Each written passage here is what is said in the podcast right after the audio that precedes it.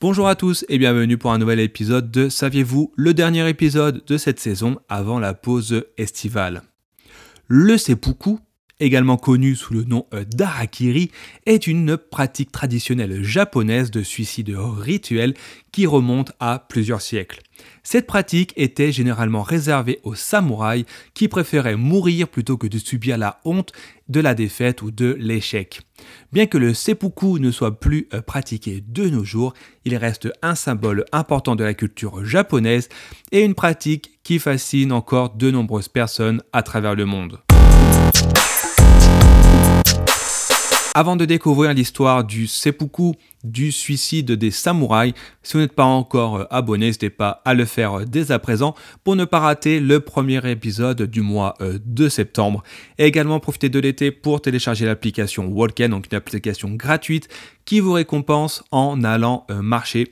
Et lors de cette inscription, lorsque vous téléchargerez l'application, utilisez mon code de parrainage également gratuit afin d'obtenir des bonus exclusifs.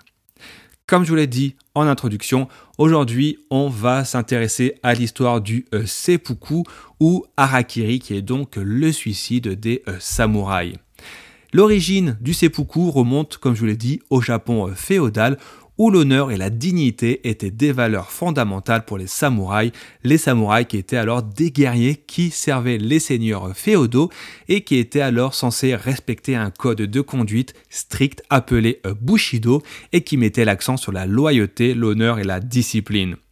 Les samouraïs en effet considéraient que leur vie n'appartenait pas à eux-mêmes, mais plutôt à leur seigneur et à leur famille, et étaient donc prêts à donner leur vie pour protéger leur honneur et leur dignité et la pratique consistait à s'asseoir en tailleur avec un petit poignard à me nommer euh, tantôt, puis à se trancher l'abdomen de gauche à droite, le but étant euh, de mourir rapidement et sans souffrir, mais si le samouraï survivait à la première coupure, il devait alors euh, se trancher la gorge pour mettre fin à ses souffrances.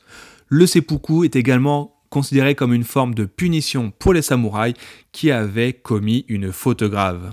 Dans ce cas, les samouraïs étaient alors obligés de se suicider pour réparer son honneur et celui de la famille du samouraï. Et bien que la pratique du seppuku était vue par les samouraïs quelque chose d'indispensable et juste d'inimaginable de ne pas faire en cas de euh, problème, en cas de faute, eh ben le seppuku n'a pas en fait été euh, sans controverse. Certains, durant la société japonaise féodale, ont critiqué la pratique comme étant barbare et inhumaine, tandis que d'autres ont souligné que la pratique était en fait souvent utilisée comme une forme de contrôle social pour maintenir l'ordre dans la société féodale japonaise.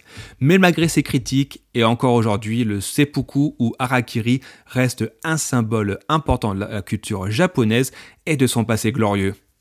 On arrive à la fin de cet épisode qui est, je vous rappelle, le dernier épisode de cette saison avant la pause estivale. D'ici le mois de septembre, eh ben, mes chers amis, mes chers abonnés, je vous souhaite un très bon été. Je vous souhaite riche avec vos bons moments, avec, à passer du mois avec votre famille et vos amis. En attendant le mois de septembre, je vous souhaite de bien euh, vous porter et je vous dis à très bientôt.